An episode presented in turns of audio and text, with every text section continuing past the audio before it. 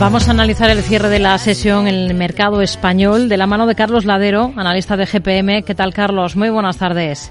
¿Qué tal? Buenas tardes. Bueno, uno de los protagonistas del día, Logista, después de presentar resultados. ¿Qué potencial, qué es lo que esperan ustedes para un valor como Logista una vez conocidos esos números de la compañía?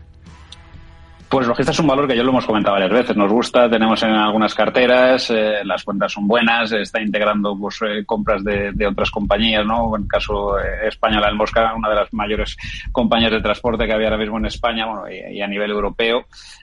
nos gustan mucho además porque sí que está, está creciendo fuera de, fuera de España y además está creciendo no en, tipos de transporte, por ejemplo, todo el tema de, de, medicinas, ¿no? Donde tienen que tener una serie de homologaciones, transporte en frío, etc, etc, que que, bueno, pues nos hacen seguir apostando por el valor. Eh, es un valor de crecimiento un dígito, es prácticamente una utility, pero creo que es un valor eh, a que le gusta tener seguridad en cartera, pues tiene que tenerlo sí o sí. ¿Da por muerta la decisión de Naturgy en dos anunciada hace ahora justo un año?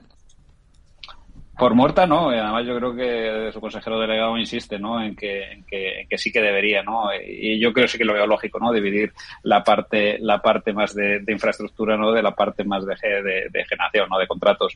Eh, ahora bien, eh, la verdad es que ha tenido mala suerte, ¿no? Y, los dos intentos que ha hecho, pues en uno ha tenido, pues prácticamente una pandemia encima y en el otro una guerra. Entonces, bueno, vamos a ver si la tercera va a la vencida, pero creo que sí que sigue teniendo sentido. Hmm. BVA se ve afectado a través de Guarantee por las consecuencias del terremoto en Turquía. Ya en el último año le ha lastrado la debilidad de la lira turca, la inflación galopante en ese país y ahora este suceso eh, mete más presión, entendemos, a la entidad española, ¿no?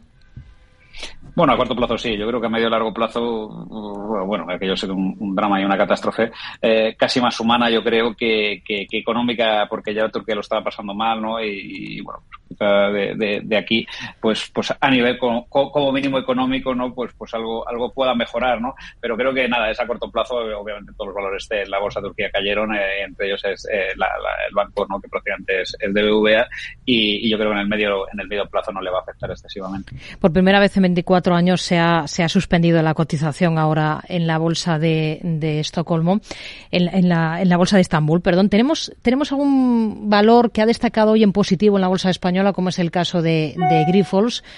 Una subida que se ha acercado al 3%. ¿Qué potencial le ve a Grifols?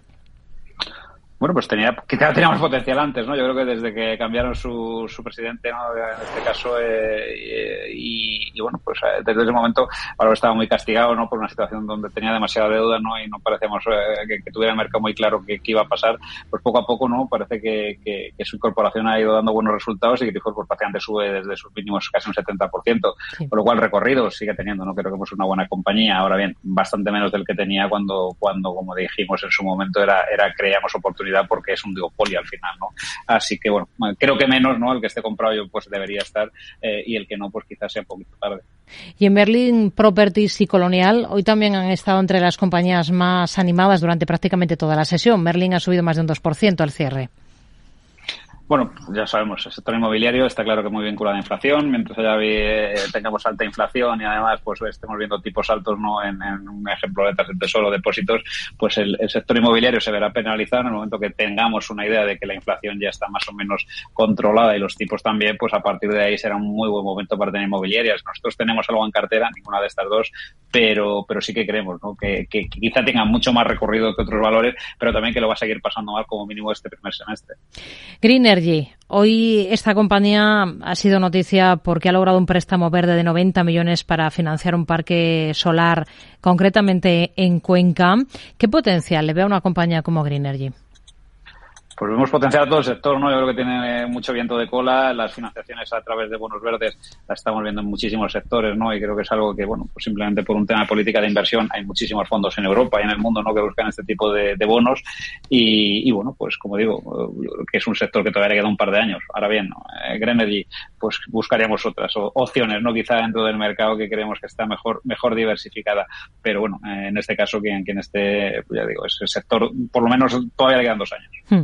Nos quedamos con este análisis para todos estos valores que han destacado en el día de hoy en el mercado español. Carlos Ladero, analista de GPM. Gracias. Muy buenas tardes. Gracias a vosotros. Ha terminado al final el IBEX esta jornada con una subida del 0,60% en 9.227 puntos.